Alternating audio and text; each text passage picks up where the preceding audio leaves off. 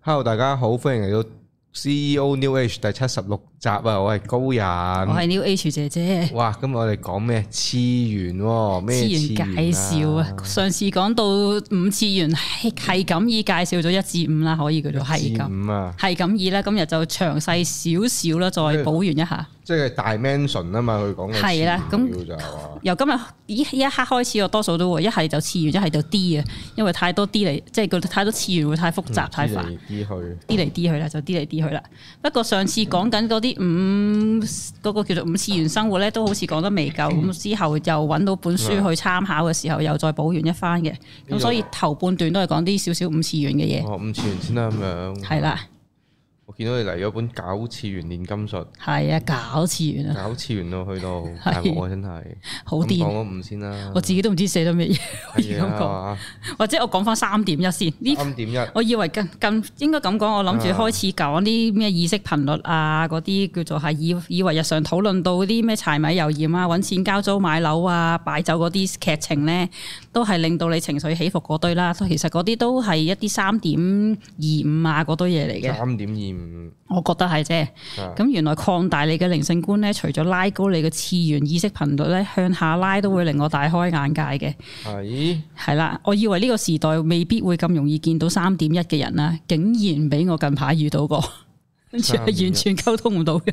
係咁事完有位聽眾咧，就帶佢一位博士朋友啊，博士朋友係三點一啊，留意翻。嗯上嚟揾我算命，佢係一個博士，做緊某個界別嘅專業人士啦。咁收入穩定，想窮都幾難嘅。跟住佢佢嘅大概嘅需求咧，就係停留咗喺食屙瞓做愛嘅階段咯，可以咁低嘅。跟住成晚就不斷咁問下邊誒邊個前度最適合我，跟住。應該唔揾新 嘅。係咯，你嗰個條件冇理由揾唔到身噶啦。就算唔知點解前度會有公主病，佢都會覺得啊，同佢相處好舒服，跟住就探討下相舒服啲乜嘢啊？究竟咁咁當然啦，佢話有其中一個前度會話呢，如果佢肯結婚呢，就會飛咗而家呢位開始咗兩個月嘅男朋友，即係隨便 就可以轉態嘅咩？咁兒戲嘅 O K 噶，都 O K 噶，係嘛起啦呢啲嘢真心。真係咁嘅咩？咁當然因為嘅。嘅呢位博士嘅家族背景嘅時候呢，佢話唔想因為叫做係離婚而分身家嘅，所以呢，佢對佢嚟講結婚呢個決定呢，就係伴隨住好多責任掣肘同埋顧慮嘅。咪簽婚前協議咯，好似話香港婚前協議唔唔冇約定係乜嘢啊做咩？唔去知美啦國結咯，咁有錢。啱啊！咁就好糾結，所以上嚟算命。據說就話佢舅父第二次離婚，俾人分咗好大口金。分得好金，係啦。所以咧就啊，咁有錢你就不不如一買一賣咯。我哋啲好好庸俗、好冇冇道德嘅狀態就問佢，咁一買一賣咯。咁又唔係幾好喎、佢話點樣唔好啊？係咯，有咩唔好啊？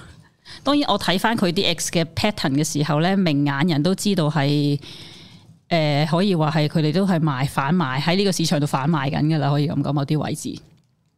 咁所以啊，你又真係覺得呢啲係真愛咩？呃誒、但係又加上空虛寂寞凍啦，又想有人陪喎，咁覺得係時候有同事啊，又係時候有下一代。咁師傅話生咗仔會和我喎，咁就唔想結婚，驚結婚，但分身家，但係又想有人陪，又想拍拖。咁我咪話你肯俾錢，咪有人願意提供呢啲服務咯。佢話唔係咧，我唔係淨係要呢陪噶，我係要有人煮飯陪我啊嗰啲成咁。嗯俾錢都好有嘅啫。俾錢咪得咯，呢啲有幾難啫咁。埋有家務助理啊，好係冇咯啊， 我有咁講噶。點啊？喂，家務助理唔會唔會咩唔會上床啊 嘛，咁咪揾第二個上床嘅咯，咁你想點 啊？係咯，都係燥底。啊我講嗰下，咁佢嚟算命嘅朋朋友係我哋聽眾啦，嗯好想分析佢究竟棘咗啲乜嘢位，但係佢同佢傾唔落去啊。哦咁博士仲自稱自己咧十幾年前學過 PUA 技巧，黐佢老尾啦！仲要係喺美國直接跟 PUA 祖師爺學喎。咩博士博士博博博咩事啊？佢係啦，博士咪嗯 PhD 嘅 HD 咁教書啊？ permanent head damage 係嘛？哦哎呀，哇咁大鑊，但係佢徹食下徹靚底妹啊啦底就成咗成成為咗一隻 A- 人肉 ATM。腳知啊，上堂上到你咁，不如唔好出去話你真係學過 PUA 咪玩啊！咪係咯，普通人用 ATM 都會覺得咧，對方因為錢而埋佢身，會感覺到被利用而唔開心啦。反而博士個態度係咧，同我上個床，我俾翻啲實質禮物感激對方，唔係好合理咩？叫佢，我咪話直接叫佢購買一個女朋友翻嚟食飯上床服務咪得咯。呃下靚妹咪得咯，咪係，咯。跟住佢話要有 feel 喎，呃靚妹靚妹就有 feel 噶，係咯，又話平時唔係，如果嗰位女士平時陪其他人又唔係咁好嘅，咁你咪買買重佢中咯。因為呃靚妹咯，哎呀唉，講講下咧，真係我開始會啊，開始延續其他話題啦，真係唔有啲位置講唔到落去啦。我話話而家已經到到現時階段，我已經起碼睇到六十次 slam dunk 啦吓，又繼續睇啊！因為我 studio 咧有個 corner 放咗啲入樽嘢啦，嗯跟住佢無啦啦會答爹，哇，係咪前排嗰套？咁我以為佢起碼知呢樣嘢發生乜嘢事啦，對呢個世界有幾有啲唔使再基礎補充啦。咁啊勾引到哦佢佢好奇呢個話題喎，可以傾到嘢喎。嗯，然後我好雀躍咁開始分享點解咁瘋狂嘅原因啦，阿井上背後井上老師背後嘅理念啊，點解廿幾年後先至再拍翻呢套已知嘅結局啊，背後發生啲乜嘢事啦？想瘋狂踩油輸出嘅時候呢，佢突然搭咗機，爹搭爹打一句啊！我細個我有睇嘅呢套好似近排有電影喎，我哋頭先咪講緊咩？喂佢好叻噶啦，佢跟到噶啦，做咩想佢點啫？佢唔喺度嘅，佢跟咗啦，跟到啦，終於你想佢點 啊佢？真係以為知少少就吓咁樣，你唔係你完全唔知呢個世界點㗎。佢知噶啦，佢知咗噶啦，係咯，諒解啦。你唔識應機就好好奇你對耳底耳朵去聽嘢啦。咁當然係因為呢個 slam dunk 嘅研討嘅時候，再探討到啊，你之前啲女朋友話好有 feel、好舒服係咩嚟嘅咧？究竟你之前啲你女朋友對你仲做過啲咩，令到你念念不忘咧？佢話誒個女朋友會一個禮拜嚟三日嚟煮飯，最後上床咯。咁完全講唔到真係具體嘅關心互動嘅。上一段對話就知道啦，佢大概講嘢棘到咁樣啦。我就問你哋，你哋兩個平時會傾啲乜嘢噶？佢話冇噶，得得女朋友講噶咋，冇我講噶。女朋友叫我聽埋先嘅，成日都。咁我就真係串佢啦。你一個你係一個冇生活同埋冇內容嘅人嚟嘅喎，你點樣同佢有真正嘅互動互動先？講嘅時候你都心不在焉、無心裝載嘅時候，所以最後咪得翻女朋友講嘢，女頭女朋友最後咪演變成公主病咯。完全係因為你同你你兩個之間係除咗物質之外冇嘢可以傾落去。佢佢個女朋友都係啊，我買呢個名牌俾你啊，你你你呢、個你呢個叫做係呢個包包好唔好啊？啱唔啱我啊？使唔使買套西裝俾你啊？完，佢就呢啲就會覺得叫關心咯。唉，三點一啊！真係原來我除咗吸引到白卡、dead body 呢啲內耗人之外咧，近排仲顯化到一個原始生物翻嚟啊！dead body 都起碼識得唔開心啊，會有啲抑鬱症狀啊，心痛係好緊要嘅事嚟噶。我會講過，睇翻心痛心痛嗰集啦。究竟呢個原始生物咧，佢對佢嘅情緒體同埋心智體出咗啲乜嘢事？話你蠢又唔係，你度到博士咯；話你冇記性又唔係，只可以形容佢係無心裝載同埋魂魄唔齊咯。Ừ. 嗯，咁聽眾咧就叫博士聽聽多啲我嘅節目嘅，認識一下情緒勒索啊，點樣俾人叫做係誒仲人肉 ATM 啊。不過我真係講翻俾聽眾聽，誒、我驚佢真係聽聽唔明，或者聽咗都唔知噏翻講解讀咗啲咩翻嚟。唔重要啊。都係有佢啦。佢依家仲佢四廿幾歲人啦啊吓，佢依家仲係行嚟緊行緊十年嘅食商運，食商運好嘢嚟噶。跟住就係之後就行廿年嘅財運，除非佢每一刻都有意識地精準犯錯咧，或者係真係佢俾人幾分多幾次身家都唔會窮嘅。 啊，係咁開心嘅咩？係啊，所以佢冇嘢去到俾人叫做打擊到一個位嘅時候，我相信佢都唔會覺醒到咯。好想啊！引證到呢、個原來呢個世界咧，真係有唔同頻率可以存在喺同一個時空之中嘅，唉，點解我咁脆弱咧？真係，唉唉犀利，我只可以講犀你利。話真係，我諗我都冇乜佢冇乜三點一嘅朋友會嚟聽我節目嘅，相信。嚟啦，嚟翻第二 part 就係五次元生活補充。其實咧呢個就係源自於一本書叫《剎那開悟》同埋一個新人類密碼呢兩本書嘅。咁裏面咧上次講啲個人化少少嘅五次元生活啦，跟住今次咧就會涉及翻多多少少大眾少少嘅嘢。以前聽嘅時候咧，就以為係一啲冇可能發生嘅理想國度啦，Ừ. 嗯啲啲、新地球嗰啲嘢咧。 但係你要個人意識提升到一個點，你先至體會到咯。我諗而家都發生緊，但係我自己都未去到體會住啦。大家當聽住先啦，因為意識識係不斷地改變嘅，所孕育出嘅未來亦都會不斷變化。咁所以究竟而家呢一刻講嘅嘢，究竟會唔會將來會發生呢？到時就再知啦。上次已經提過噶啦，地球喺宇宙係唯一其中一次可以帶住意識同埋有選擇性嘅狀態之下，進入第五次元嘅延續生命嘅學習。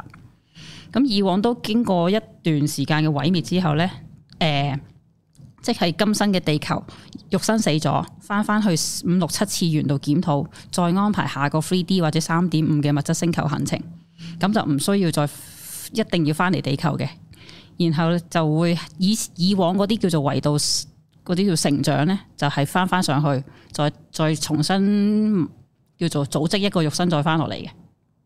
咁今次就係一個攞住三維嘅肉身上去五六七八九啊，好似上到九都得噶。咁之後就今日會再講之再深啲嘅次元嘢噶啦。係啦，喺人體層面嘅時候呢，嗰日咪會話發光嘅。除咗外表會改變之外呢，你個外表可以 keep 住二三十歲嘅年輕啊，唔會再有美醜嘅分別，體型會比較高大同埋修長。人類嘅歲數會大大提升，可以活喺上百歲或者上千歲。你會吸引到同你自身頻率相近嘅靈魂伴侶，而唔係依靠外貌去選擇，用頻率選擇啦。食物唔再係必須，因為主要能量來來源已經轉為光。唔會再感到飢餓，身體已經變成光體，身體可以物質化同時非物質化兩邊自由切換。食物係有慾望想食先受先至食，唔係因為飢餓而食。呢、個過程會循序漸進，令到你身體習慣。溝通唔再用嘴巴，而係心電感應。面對 3D 嘅人類呢，可以分辨出真偽。鬼係 4D 啊，講唔到大話嘅其實。佢哋係會好有技巧咁運用心智嘅漏洞、心智情緒漏洞，係令到你落答嘅啫。誒、呃衫褲除咗唔需要清洗之外呢，仲要可以自動調頻變迅迅速變乾淨， 唔開心呢個好啊呢個。係啦，好開心。款式但係款式就會變得統一，相對會比較合身。冇款嘅，係啦， 統一款，同一款，統一全部款。天外飛仙咁啊着到。誒嗰啲叫做昴壽星嘅嗰啲咯。哦，跟住五 D 嘅地球呢，就會有舒適嘅氣候啊，衣服啦可以隨時調校温度高低，自行調整啊。件衫係好 organic，好 AI 化噶。Ừ, 嗯，咁咧可以睇到咩參考書呢？就係、第三個志願志願者與新地球，作者透過催眠去窺探咗好多誒、呃、當事人嘅唔同物質前世。咁呢啲星球呢，係唔使煩惱着啲乜嘢衫嘅。咁住屋方面啦，住屋可以依照自己嘅想像去做出中意嘅款式。當然你首先要習慣使用意念操控先啦。嗰邊係冇土地問題嘅，你間屋想幾大幾細冇所謂嘅。咁交通方面呢，某啲位可以瞬間轉移啦，亦都可以乘搭交通工具啦。交通工具就識得喺地面漂浮，速度可以達到每小時上百公里，識得用磁能嘅光子動力，唔再需要用石油污染嗰啲叫做係能源。會有共享車輛，開邊部想開邊部就開邊部，想揸幾耐就揸幾耐，用完還翻去原本地方就得㗎啦。到時有專門嘅機器人幫你維修保養，唔使錢。呢啲理想角度吓，啊好浮誇， 咁睇到開心啊！係咯。飛船可以靠心智控制，呢、哇，個交通工具本身就係一個有機體，佢哋可以識得同你溝通嘅，即係好唔緊要，好似好似睇翻以前嗰啲叫做係天同竺鼠車車係咯天竺鼠車車有機體，可愛。大鑊啊真係，係咯。金融方面呢，就係線上金融同埋數碼貨幣會流通啦。一切嘅行為將以能量共振頻率為計算基礎嘅金融數位演算法，能量會以振動頻率去計算，高嘅頻率，高嘅振動頻率咧會得會獲得較高較高嘅價值。未來貨幣單位咧報價會比較浮動，就係睇下你嗰個頻率高唔高。每個人如果唔係做製造業，可以透過釋放高頻率震動而獲得數位貨幣嘅回報。人民將生活重心轉移去提高高頻率服務，而唔再只為咗賺錢而囤積金錢而工作。目前現有嘅金融機構裡面嘅錢呢，唔會一夜間消消失嘅。但如果你嘅金錢無法創造更高嘅頻率呢，你嘅錢就唔會再有市場價值㗎啦。哇！係啦，需要嘅貨幣唔多，但係仍然足夠你衣食住行嘅基本需求。有錢嘅人唔會再有特別嘅權力，人民再冇動機去製造一啲唔需要嘅垃圾，過度傷害地球資源嘅方式去轉換成貨幣，會創造咗一個新嘅平衡。哇！諗下都算，黐線，老真係啱啱接觸嘅時候係咪啊咩啊咩料啊你哋？頭煙劑冇錯啦。咁工作方面呢，仲係需要翻工嘅，但係你已經係用緊你實質嘅貢獻嘅嘅地方，而工時亦都會縮短好多，哇！貢獻你嘅特質嘅。其他時間呢，可以攞嚟去興趣學習啊，或者去認學識認識嗰啲其他星際知識嘅。教育方面，所有知識學習呢都可以經由唯一嘅阿卡西資料庫直接下載到電頭腦度。其實網絡就係一個令大家慢慢習慣 three D 啊 five D 生活嘅工具，哦係，所以今呢就係網絡發達咗，就越嚟越加速緊呢件事。哦，咁唔同嘅係咧，你唔再需要鍵鍵盤輸入關鍵詞，或者會俾 Google 影響到你嘅搜尋結果，肯定係啩？ 但有時都會因為自己意識唔夠具體而 search 唔到你要揾嘅嘢，合理啊，你要你要自己釐清咗你自己要啲乜先。個個都係咁噶啦。係啦，咁依照自己嘅喜好學習，唔會有任何壓力，甚至可以去其他星球星際交流。咁生育啦，就算唔會有死亡，都會繼續有新嘅星際種子投入呢個遊戲度。但係呢班細路呢，會擁有充沛嘅生命能量，可以帶俾地球一個新嘅元素同埋發展。佢哋原本嘅星際家人呢之間嘅聯繫流動暢通嘅，可以喺內在意識進入阿卡西紀律去搜集資訊同科技。然後將佢帶翻嚟地球去發展。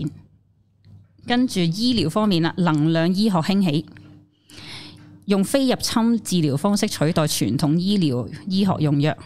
佢嗯哋將會用學習運用宇宙能量導入，具備宇宙高頻光波嚟取代造成生物破壞嘅傳統醫療手段。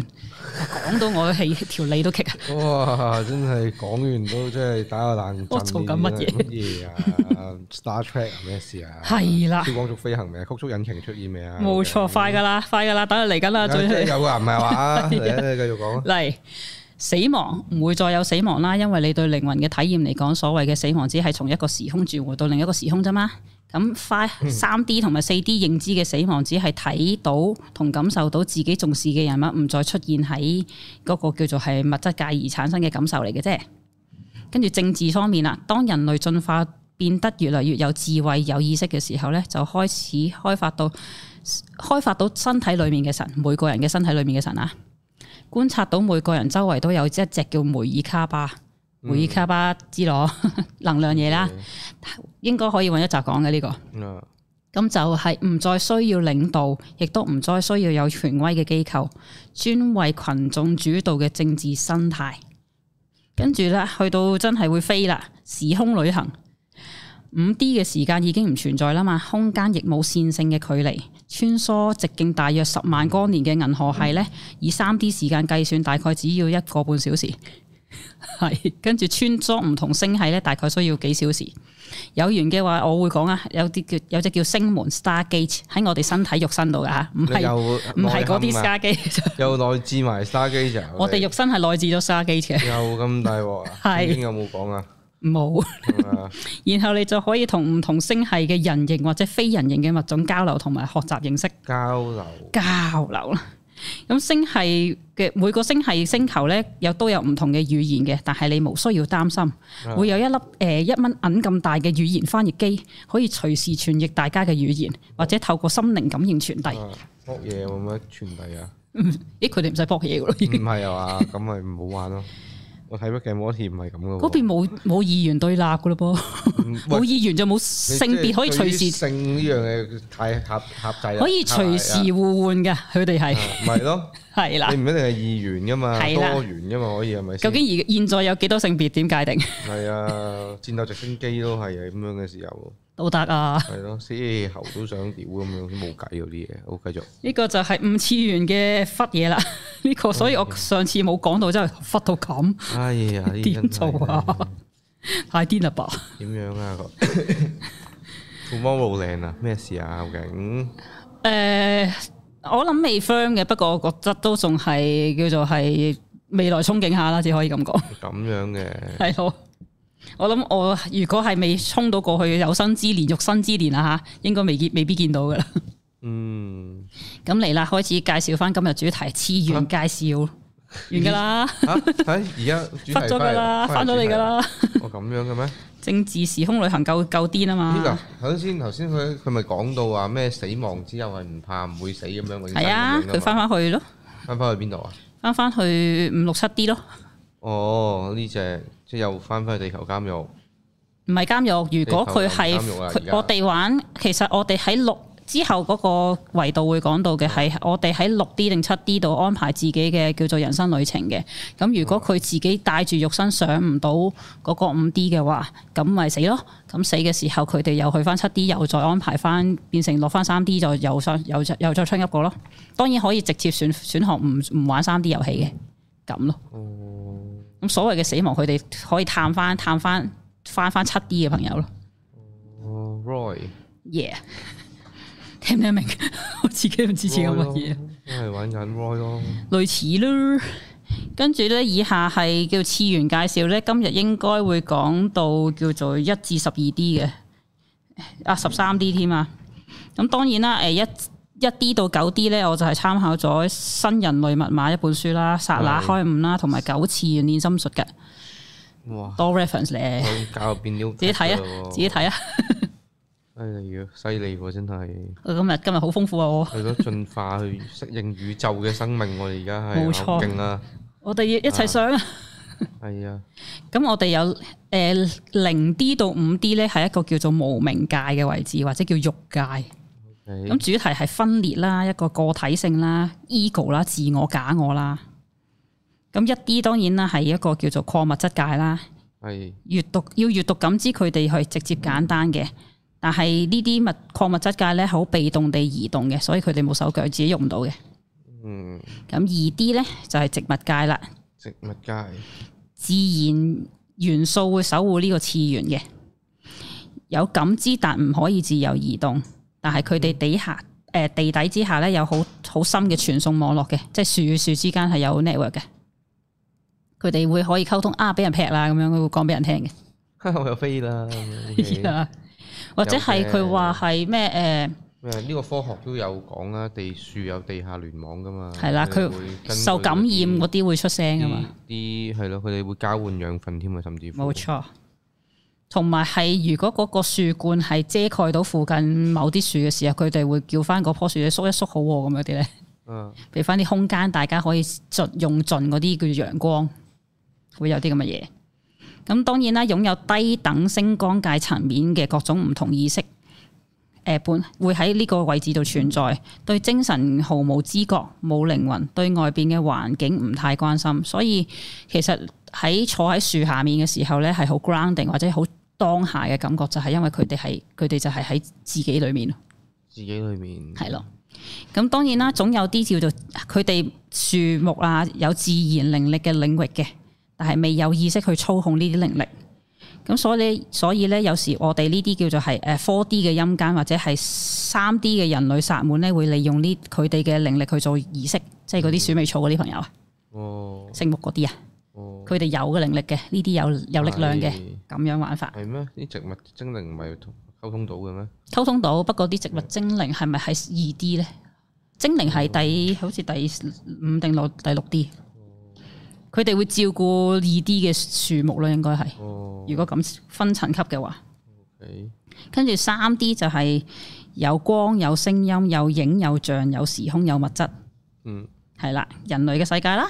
嗯跟住能夠感知同埋自由活動啦。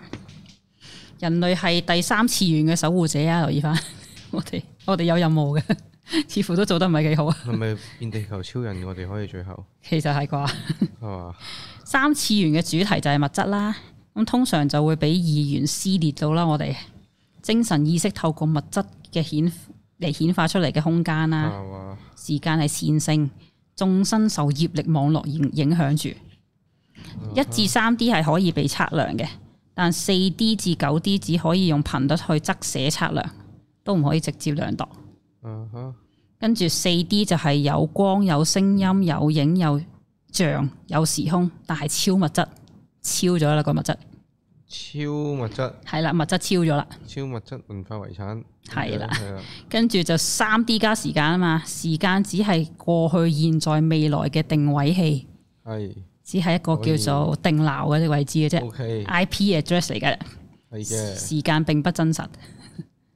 四次元嘅守護者係阿努納奇， OK，聽過阿努納奇未？係又係嗰啲誒整人類嗰啲嗰啲外星人定係外星機械人嗰啲啊嘛係啦係啦，據說咧蘇美爾文明啊嘛，嗰啲嗰啲啦四廿幾個啊嘛，好煩， 我係揾金啊嘛，係咪啊？係啊揾金啊，揾金啊嘛，不過有講過呢件嘅事啊，或者係而家係㗎。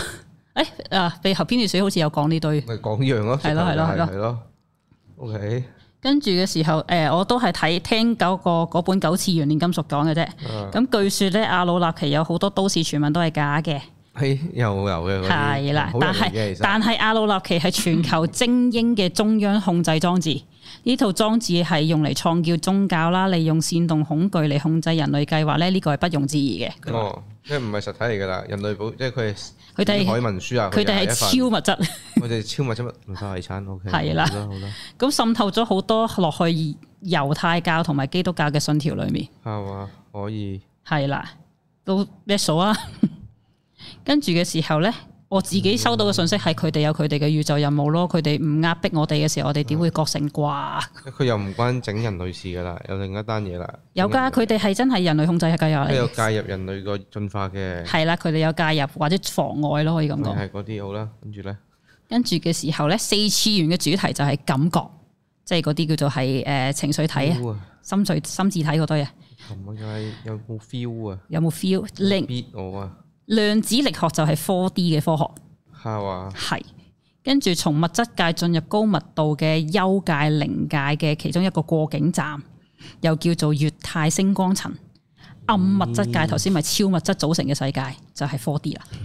係嘛？中陰身停留喺呢個暫時嘅空間度。頭先講中陰身之後會上翻去五六七哦啦 D 啦，就我係哋咁個意思中。心心就喺嗰啲暗物質裏邊啊。係啦，跟住咧 Four D 哎咧分為兩層嘅喎，有底層嘅 Four D 低層嘅幽界，裡面有亞修羅啦、餓鬼道啦、地獄靈啦，嗯即係嗰啲叫做係中式嘢、道家嘢嗰啲會有喺嗰度。係嘛？跟住咧啲四西嘢喺邊啊？四 D 嘅高層咧，就係喺嗰個高級精靈啊、神靈啊，跟住屬於冇物質嘅稀薄液態體，可以活動嘅範圍比三 D 多好多，可以穿牆過壁。 O K，咁所以呢啲頭先嗰啲咩樹精靈應該係即係二 D 嘅樹精靈就喺 four D 度咯，哦，即係 Rick and Morty 裏面個督屁都係 Four D 嗰度啦，又得定五次元啊？個裏面講唔知啊。 係啊，好啦癲啊！是但啦。跟住咧，能力高低會限制咗你喺誒嗰個層數嘅，咁你喺嗰個 four D 低層定 four D 高層咧，就會一定有嗰個叫做係為誒階級觀念嘅，佢哋好好幾高下嘅。咁呢個就要睇你哋個別嘅意識集中程度啦。係嘛？比起夠集中就上到去咁解啊？其實你夠集中或者夠放下，就知道發生咩事嘅啦。講堅，知道又點樣啊？知道你咪啊，原來我喺我軌道嘅時候，我咪喺度 repeat 緊。喺我軌道嘅時候，咪喺度抽緊你根啊，或者係嗰度係俾人餓緊啊，或者浸緊叫做係誒、呃落緊熱辣，叫做俾啲油鑊辣緊嘅。咁如果你知道，誒我 repeat 緊嘅喎，咦我做緊乜嘢啊？咦我乜嘢嘅時候醒翻起嘅時候咧，咁、你問翻閻羅王，其實我咪可唔可以走先嘅？佢就可以放你走嘅，哦我咁樣冇 嘅，錯。都係得佢支持啫，咁樣啊嘛。你有個咦我喺度 repeat 咗咩啊？哦，同樣地，咦我喺度翻咩工啊？哦你喺三維都係，你喺三 D 都係㗎，我做咩翻工啊？哦一樣啫嘛， 咁樣嘅咩係㗎。 ？OK，有啲人真係喺嗰個叫做出體領域，因為 four D 都係嗰個出體嘅夢嘅領域啊嘛。啊，真係落到地獄去遊覽嘅時候問咧，問嗰啲音啦，係啊，咁就係問嗰啲叫做係排緊隊去勾你根嗰啲人，诶、你排隊做乜嘢 啊？你跟啊喂，唔似嘅， 係啦跟住咁你勾咗幾多次？會唔記得咯？哦咁點解要勾啊？仲你知唔知要勾幾耐㗎？唔知㗎。啲啊喺邊度勾？哇咁所以佢哋知唔知自己喺度點解要喺度排隊？哦點解要乜嘢？據說誒喺薩滿嘅系統裏面咧，其中嗰個叫做係下部世界咧，有一嗯有一間房咧，有個有個空間叫天堂，啊，裏面全部都有人唱緊啲聖詩，跟住問佢做緊嗯乜嘢，唱歌咯，開心咯，開心啊！開心咯。咁我哋可以進化過，可以去再再其他嘅誒、呃叫做星際遊覽過，唔使啦，我哋開悟咗噶啦，我哋或者係叫做同陣已經係夠開誒接心觸緊噶啦，咯嗯我哋夠開心噶啦，就喺度唱聖詩咯。係咯，咁所以究竟天堂係咪嗰個天堂咧？我哦咁樣嘅，係啊，嗰位嗰、個嗰種天堂，亦都我會係覺得係一個四 D 低層嘅位置咯。哦，我呢個邊度睇翻嚟？呢個犀利喎，好似呢、個邊度睇翻嚟咧？出體而出係咪出體咧？係嗯出出體體嘅信息嚟嘅。出體信息，出體信息哦咁樣嘅，好，繼續啊，跟住咧，比起上次講三點一、三點五嘅階級程度咧，Four D 會更加精準，更加黑白分明。啊，低層嘅絕對上唔到高層位置，咁樣嘅好咩嚴謹 嘅。係啦，跟住三 D 嘅人類咧，不咁所以咪留喺天堂唱聖詩咯。係啊，啱㗎。都話你都轉最後都呃我嘅，唔唱聖詩都冇得上嘅。嗯咁辛苦上去做乜啫？落翻嗯嚟算啦。你又話分層噶嘛，唔係咩？係㗎。吓咁咁樣咩？嗰、個係啊嗰個分層，究竟你係要想喺度繼續 repeat 緊你自己做緊嘅嘢啊，喺度影響，當然啦，低誒三 four D 低層會影響緊三 D 嘅人類咯。嗯，咁咪繼續叫，可能會叫佢唱聖詩啊，或者係叫佢做啲叫做作用用情緒煽動呢個工具嘅，通常都係。嗯，咁就將三 D 嘅人類收歸旗下啦。咁當然有時會透過發夢去傷害人類嘅星光體咯，啊，點解啊？因為 four D 係發夢嘅位置嘛。點解發夢就傷害我啊？因為佢如果如果當事人行行過路過冇一定嘅保護程度嘅時候，佢行咗去 four D 低層嘅時候，咪而沾染到某啲嘢咯。有陣時，哦，當然佢冇意識嘅時候，佢可能無啦啦發發下夢，佢自己都排咗去歐里根咧，哦咁樣嘅咩？會㗎咁。脆弱嘅咩人類？一誒頭先我見到個三點一，我都覺得嗯佢好脆弱，我咁點算啊？咁咪繼續排隊咯，冇嘢㗎，寫為止咯，點請啊？痛夠為止咯，覺得自己誒、哎我做咩我啊戇戇鳩嘅，咁咪走先咯，咁樣就咩係醒嗰一剎那就就係醒嗰只啊。點醒啊？好難好難形容 噶。當然啦，我哋每個靈魂自己有背後嘅叫做指導靈團隊去去叫做係打鑼打鼓、吹啲打叫醒佢啦。嗯佢聽唔聽一件事啊？有冇，通常就喺 four D 啊低層嗰啲都係啊，我補天我補天我補天嗰啲嚟噶啦， O K 好咯，係啦。咁就算頻啊頻率係一個非固體嘅狀態都好啦，都非常感覺都非常真實嘅。相對地，相對起身體五官嘅感覺咧，情緒會感官會更加強烈。頭先話 four D 個主題係情緒感受啊嘛。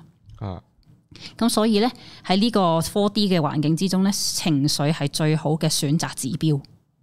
咁所以感受你個呃委屈啊、唔開心啊，或者係興奮啊、好奇啊，呢、個就好緊要啦。啊咁我成日好唔開心點算啊？呢、個都係一個指標，係一個方向嚟㗎，可以去探索下嗯咁我你點探索啊？好向唔開心？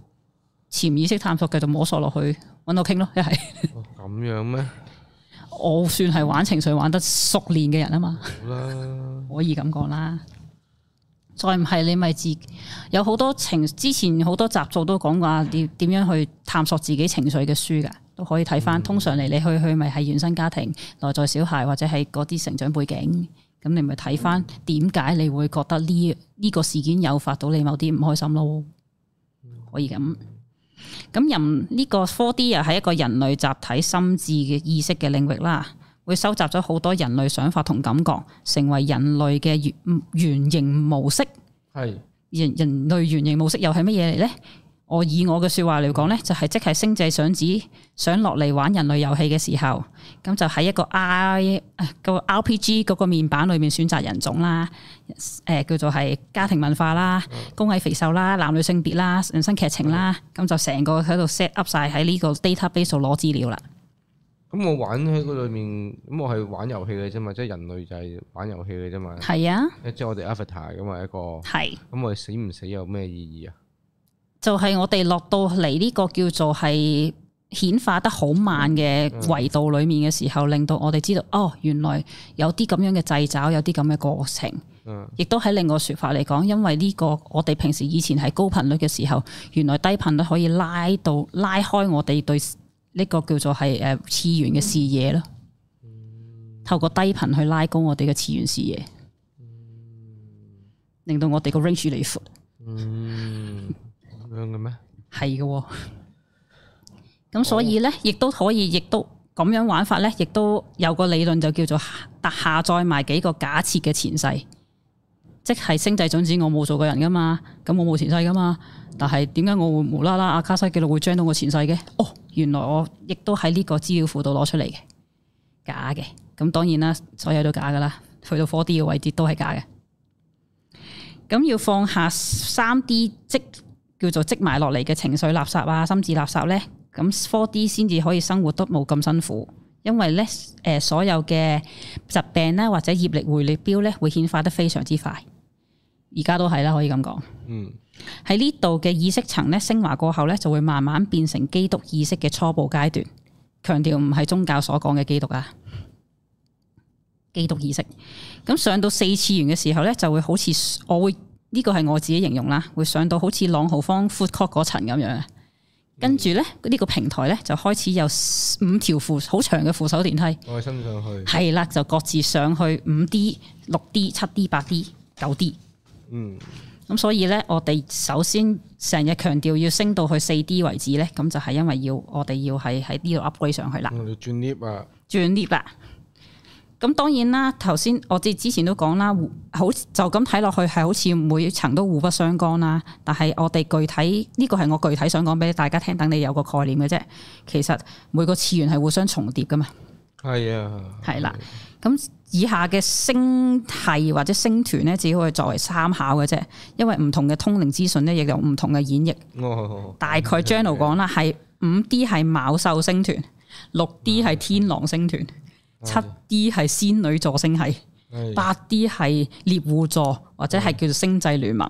星際聯盟嗰度 Marvel 啊，你個 Marvel 咧，跟住你個藍隊啊，喺太陽後面個係藍隊啊，去去咗邊啊？究竟啊？ g a l a x 半年前啦喎，好似個藍隊咁走未啊？係啦，跟住九 D 就係銀河中心，我喺度寫到唔知自己噏乜嘢。但係好心冇人噶嘛？你話係咪啊唔？係人噶啦，唔係人咁品噶啦，冇人嘅樣樣子噶啦，樣量子啊，冇人嘅樣面貌，我冇人樣，冇人樣噶啦，係一劈光簡單嚟講。哦，光紅光身啊又， Yes，跟住啦嚟啦，五 D 卯獸星團有光有聲音有影有像，超時空超物質，嗯咁冇時間嘛，咁咪星光界嘛。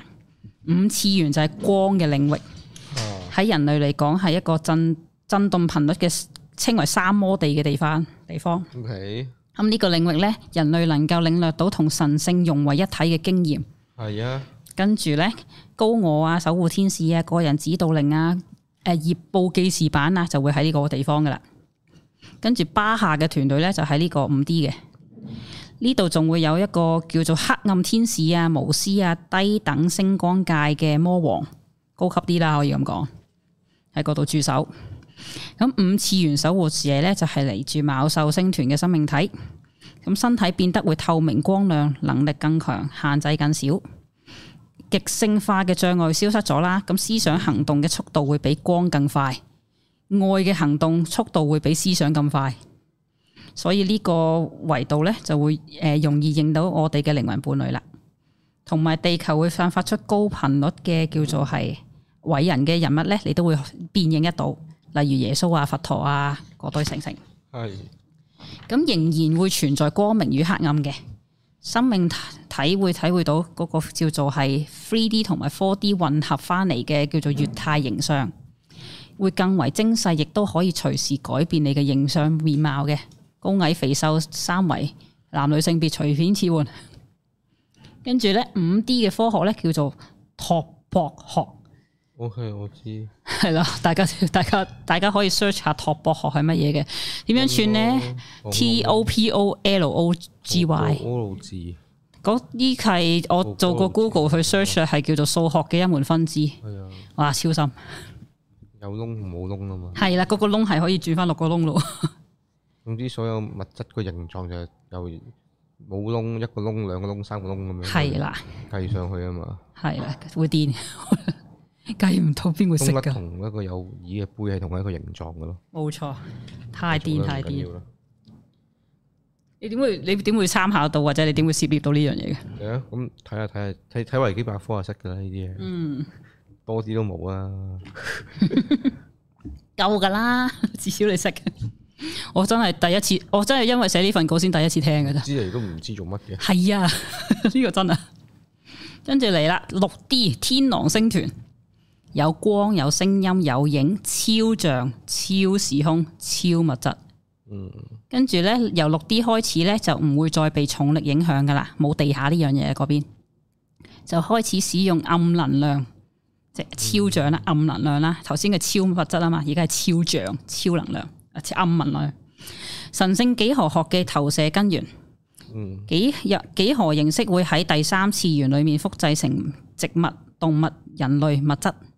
我哋喺第六 D 度初元咁變自己嘅形態噶，呢啲就叫做形態發生。六次元嘅守護者係天狼星人，呢堆資料都係阿茂壽星人話噶，啱收。係啦。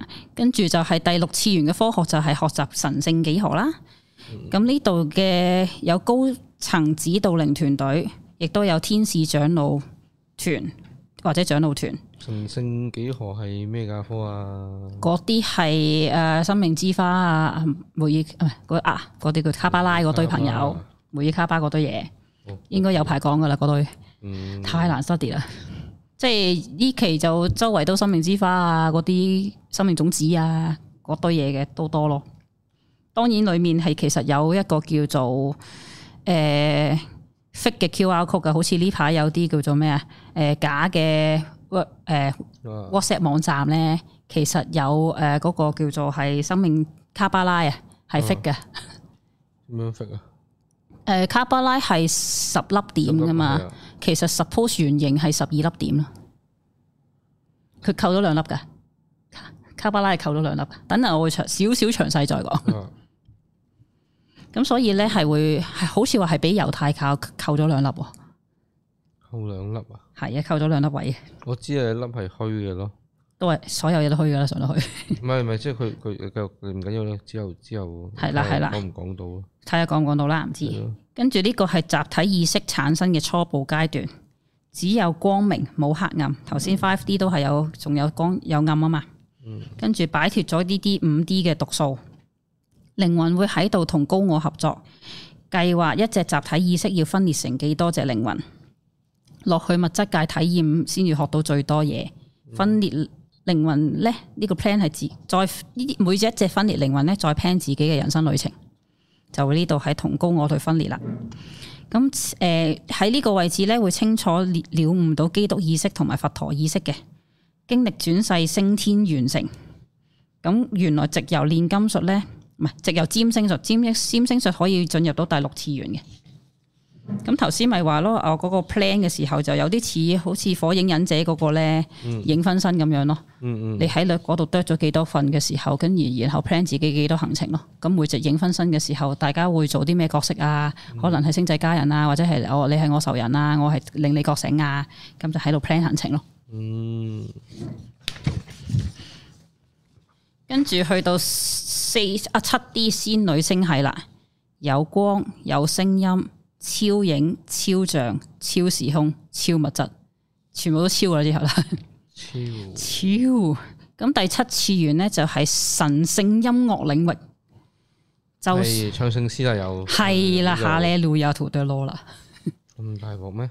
就算仍然保留到個體性都好啦，亦都會係誒同唔同嘅個體達成一個好強烈嘅和諧，因為聖神叫做音樂聖神聖音樂啊嘛。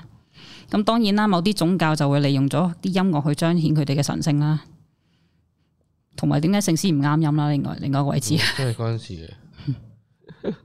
係啦。O K，嗯跟住唔同嘅頻率咧，可以當然你啲我哋三 D 都可以睇到嘅。诶、如果你玩科學嘢嘅時候咧，咪有啲有個面板，跟住放扎沙落去咧，跟住就用唔同嘅頻率去震佢，跟住就睇下佢可以彈到啲咩神聖幾何出嚟嘅，或者唔用神聖啦，或者幾何形狀出嚟啦。咁咪呢啲咪就係音頻可以震動到嘅嗰個叫做領域咯。我係將個 wave 轉做一個圖案啊嘛。冇錯啦，咁和諧就係七 D 嘅本質。咁七次元嘅守護者就係仙女座、仙女星系啦。有個聲音頻，睇下先。我哋喺裏面七次元嘅科學咧，就係學習聲音頻率同或者係意識嗰個震動，識都係啲叫做係集體意意識嘅進一步階段，將誒七 D 嘅靈魂合體咗。頭先都講啦，火影忍者嘅集合集合位置咧，影分身嗯，我哋每個分身翻嚟經驗到嘅時候，嚟合體嘅時候呢，就會將自己嘅經驗同埋意識轉為單音，再傳信頻率合體翻嘅時候，咁就呢個合體咗嘅頻率呢，就會成為宇宙嘅共通語言。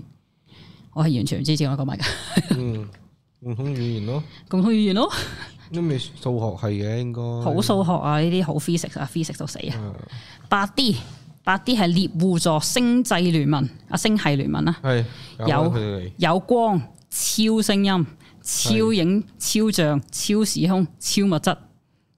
簡多單啲咩啊？簡單嚟講，叫做係八次元嘅，叫做係主要係一個神聖嘅心智領域。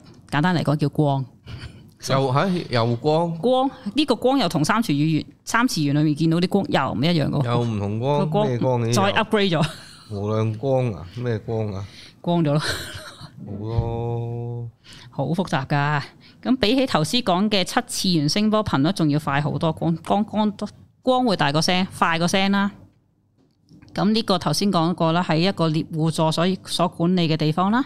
集體意識可以體驗到完整嘅獨特性，即係去到超意識嘅位置嘅體誒、呃超意識體驗嘅基礎。佢帶你去體驗一下嘅啫。嗯光譜就係三次元嘅科學啦。啊哈跟住呢個界呢、個地方咧，呢、個位置咧係冇聲或者超聲音嘅。呢、個領呢、個就係一個呢、個領域特別展現嘅形式，或者係另外個字面嚟講叫做混沌之境。係超靜嘅簡單嚟講，冇聲嘅。留意翻八 D 形容嘅光同四 D 形容嘅光係完全唔一樣嘅。咁八 D 嘅光係最高次元嘅位置，比銀河光子帶震動得更快，會光到連肉眼都毀壞，睇唔撚到。咁嚟到九 D 啦，銀河中心，超光、超聲音、超影、超像、超時空、超物質。我收到誒揾、到有啲資訊咧，歐林啦或者係達本嘅資訊咧，係嚟自係十 D 同埋誒九 D 同十 D 之間嘅，即係喺呢個位嚟啦。咁九 D 嘅就係發源地咧，就係嚟自銀河中心嘅黑洞，佢有非常強大嘅動力，連光都無法喺裡面逃脱。集體意識可以喺呢度選擇隨意體驗超靈集體意識。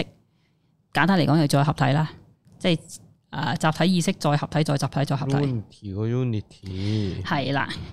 咁有另外一種說法就會形容係一支好好似一個叫做透明清澈嘅水晶白聖光咩白光聖火柱，係啦，折射出唔同嘅光投射到八 D 度。嗯咁呢度咧，人體唔再需要氣化自己肉身啦，就可仲仲可以接觸到第九次元嘅，即係頭先咪話可以互相切換啊，或者眼都麻埋嘅，咁都仲可以保留到呢個肉身去再掂到九次元嘅，好似係。嗯咁當然啦，誒、俾翻呢個資訊俾大家先。六 D 至九 D 咧係一個光明界或者叫色界集體意識嘅界別，真實自己嘅界別。嗯喺、叫做九次元嗰本書講咧，麥田圈大家大個知嗬，呢啲。係高叫做咩神秘文明嗰啲麥團圈係由九 D 意識落落去八 D 啊變成光，再落翻七 D 變成聲音，然後再落六 D 變成幾何圖案，keep 住個頻率再移動六 D 嘅麥田，再俾我哋三 D 嘅人類睇到，哦唔六 D 嘅麥田添啊！係二 D 嘅麥田，唔好意思，哦 講錯哦咗。唔緊要，即係講咁耐，原來係麥田圈。 Yes， Oh my god！你哋大概想知道點樣接觸呢樣嘢啊嘛，咁就呢個層次就係咁嚟啦，麥田圈原來有九次元嘢嚟嘅，冇錯。 Oh my god！好癲啊！哇哦！大家大家死未？咁跟住咧，睇下先啊！我點解我頭先揾緊卡巴拉個位置，原來喺我寫咗十二 D 度。OK，等嗯陣再講。有十二 D，係有咩十二 D 啊？十 D 同對去到十二 D 已經去到無色界啦。頭先六至九 D 叫光明界啊嘛，嗯或者叫色界。咁咧啊十 D 係誒、呃叫做係九之前九 D 嘅媽媽，九 D 個老母，九 D 嘅老母，十 D 係九 D 嘅老母，都係仙女座星系。跟住與神對話就係嚟自十 D 同埋十一 D 之間。哦，呢個超齡族群嘅集中地，係嘛？再多資料冇啦，我都唔知自己講乜啦。哦去到十一 D，十一 D 咧，賽斯資料係十一 D 嚟嘅。哦，誒、亦都做 research 嘅咧時候咧，原來我哋人體大頭大腦結構係可以去到十一 D 嘅，哦但係當然冇用到啦，大家。哦，十二 D 未揾到資料，不過咧就會係零至十二 D 係為之一個宇宙。